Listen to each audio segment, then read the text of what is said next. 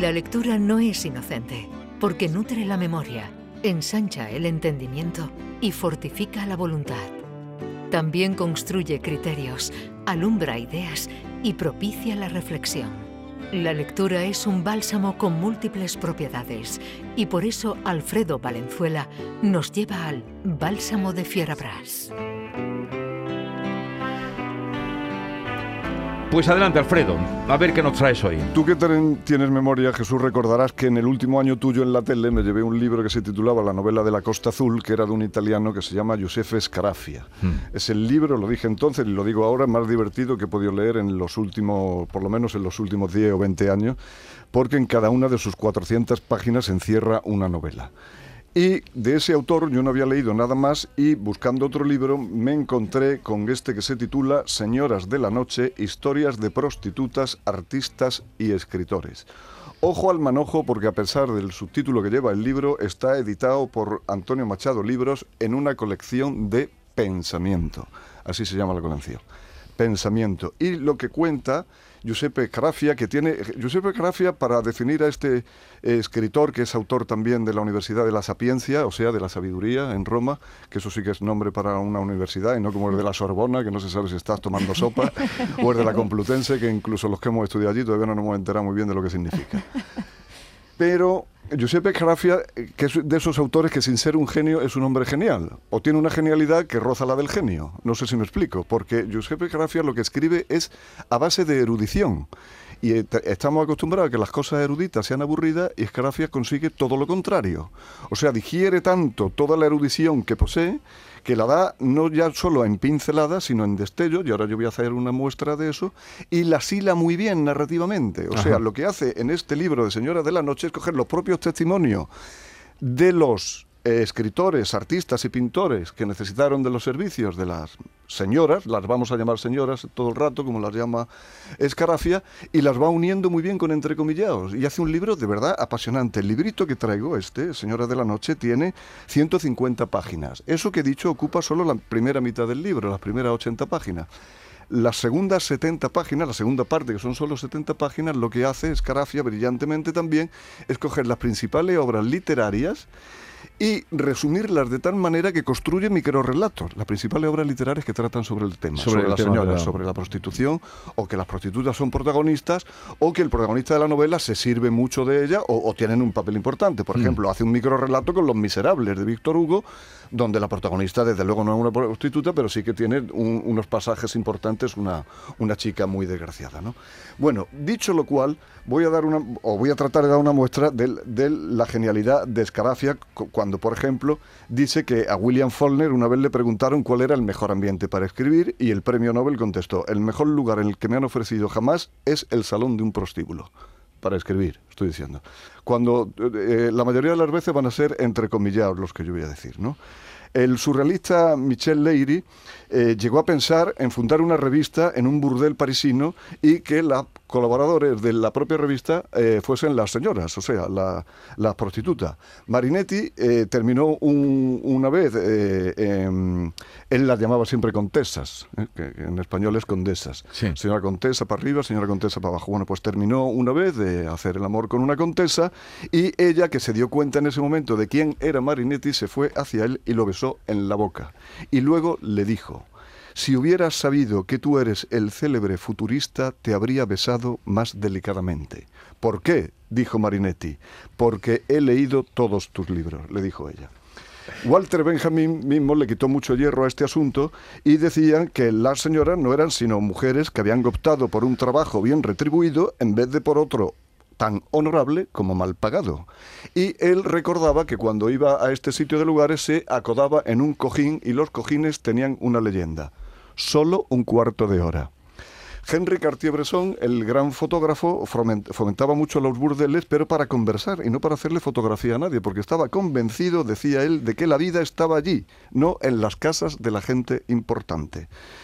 Gustave Flaubert, el autor de Madame Bovary, que todos tenemos por un autor clásico y finísimo, se estrenó a los 16 años, pero Alfonso Daudet, que probablemente fue el autor más guapo de todos los escritores franceses, que ya de por sí son guapos, porque para eso son franceses, se estrenó a los 13 años. Y Zola contaba que siendo estudiante estuvo ocho días enteros con sus correspondientes noches en la cama con una señora, con una contesa. Pero claro, hay quien dice que estuvo allí tanto tiempo porque tuvo que empeñar hasta los pantalones y en realidad no podía salir de la cama.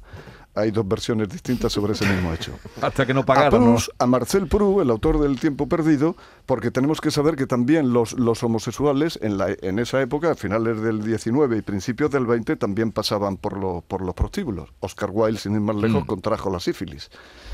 Eh, a Proust lo condujo su padre y escribió Proust para justificar eh, esta actitud de su padre. Tenía tal necesidad de conocer a una mujer para acabar de una vez por todas con mis detestables hábitos de masturbación que papá me dio 10 francos para acudir a un burdel. Eso lo escribió Proust. Luego tuvo que volver a burdel porque allí se puso tan nervioso que rompió el orinal. Costaba 3 euros. Tuvo que volver a papá y papá le dio 10 euros para el servicio y 3 euros más para, para el orinal.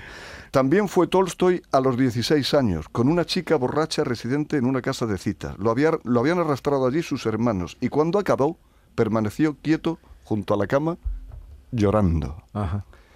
Jane Joyce fue con 14 años. ¿Y sabéis de dónde sacó el dinero? De la bolsa del premio que le daban en el colegio por las redacciones tan buenas que hacía. Entonces, con el premio del escolar, se fue al prostíbulo y se lo gastó allí. Con 14 años también fue Danuncio, que empeñó el reloj de oro que le regaló su padre eh, durante un viaje de estudio. El padre terminó los estudios, se fue de viaje de estudio, le regaló un reloj de oro y él lo empeñó en el mismo viaje eh, para, para ir a un burdel. Antes de entrar en la habitación tomó la precaución de desparramar un frasco de perfume de jazmín. Y cuando terminó, aquello fue tan satisfactorio para él que luego se fue a un anticuario, compró un violín y se lo regaló y se lo regaló a la señora. A la mujer. Paul Morán, día. Paul Morán, el poeta francés, se juntaba con gente más alta, porque como era tan chico y además era bajito, pues no lo dejaban entrar y entonces cosía a los amigos más grandes para ver si así lo dejaban entrar de rondón de pequeño que era, pero claro, no, nunca se salió, nunca se salió con la suya. Eh, con 18 años fue también la primera vez el escritor francés Dior La Rochelle y cuando la señora, la, la profesional, notó algo, él le dijo, es que era mi primera vez y ella le repuso, ay hijo, si me lo hubieras dicho hubiera ido más despacito. Picasso y Buñuel también tuvieron su primera vez en un burdel. Simenón, el autor de las novelas y tan f- famoso del comisario Mequeret, eh, se moría de, de deseo por hacerlo con una mujer negra. Y para conseguirlo le quitó el reloj al padre y lo empeñó. Simenón le, co- le cobró tal afición que incluso de casado, incluso de casado, se- seguía yendo. Pero además tenía una norma, no repetir nunca. Por eso al final de sus días, cuando hizo unas memorias y contó no sé cuántos millares de parteneres amorosas Había- le salían tenido. a lo largo de su vida. Eh, Gesualdo Buf- Bufalino, el escritor eh, italiano y también editor, escribió, era a los 18 cuando se entraba por primera vez en un burdel y era por lo general algo parecido a una alegre confirmación, como tomar las órdenes de un profano sacerdocio. Saint-Exupéry, el autor del, del Principito, antes de convertirse en el gran seductor que fue, también fue habitual de estos establecimientos. Incluso Naipaul, el premio Nobel de literatura, no solo fue, sino que le pasó como a Simenón, que de casado también siguió oyendo. Y cuando le preguntaban qué por qué era, decía que es que él tenía mucha inseguridad con las mujeres. Van Gogh fue con su amigo Gauguin y en un burdel encontró lo que para un pintor debe ser lo más importante.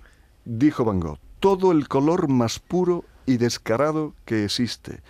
Y el filósofo Nietzsche, que contrajo la sífilis, la sífilis y como todos sabéis terminó loco, escribió en uno de sus papeles memorialísticos, cuando estuve en Niza lo hice con un gran número de prostitutas.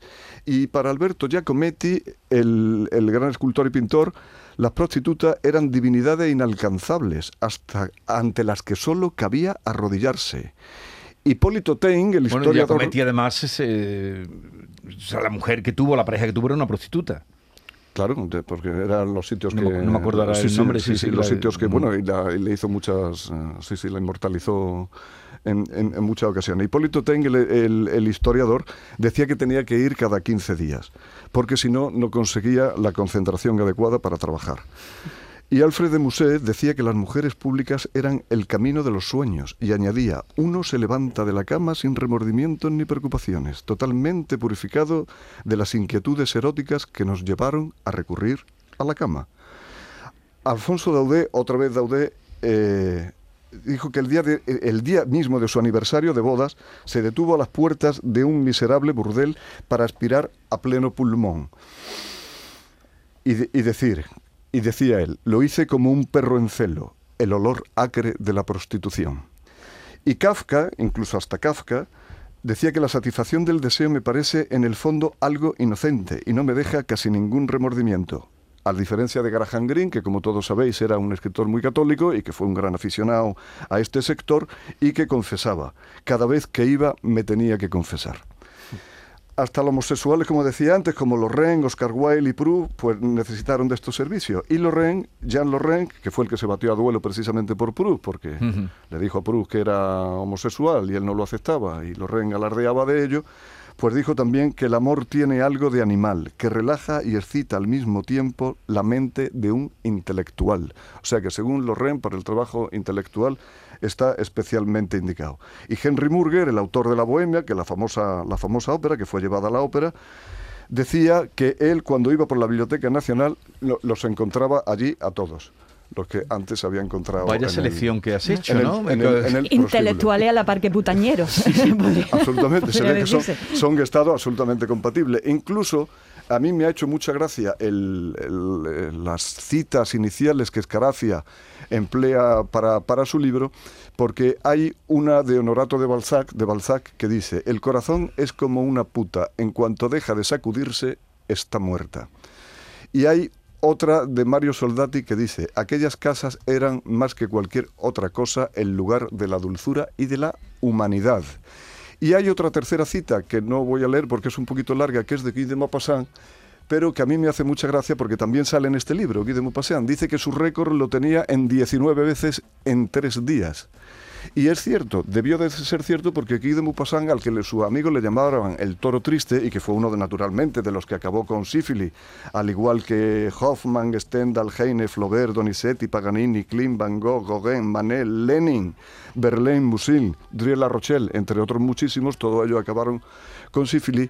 Hay unas memorias de, de Frank Harry en cinco tomos, que son unas memorias amatorias, alguna vez hemos hablado de ellas aquí, y Frank Harry se enteró de que Guy de Maupassant era capaz de hacerlo seis veces seguidas sin tomar descanso. Y como no se lo creía, un día se fue para él y le dijo, oye, Guy, ¿es verdad que tú eres capaz de hacerlo seis veces seguidas? Esta anécdota no está en Señores de la Noche, pero sí está en las memorias de Frank Harry.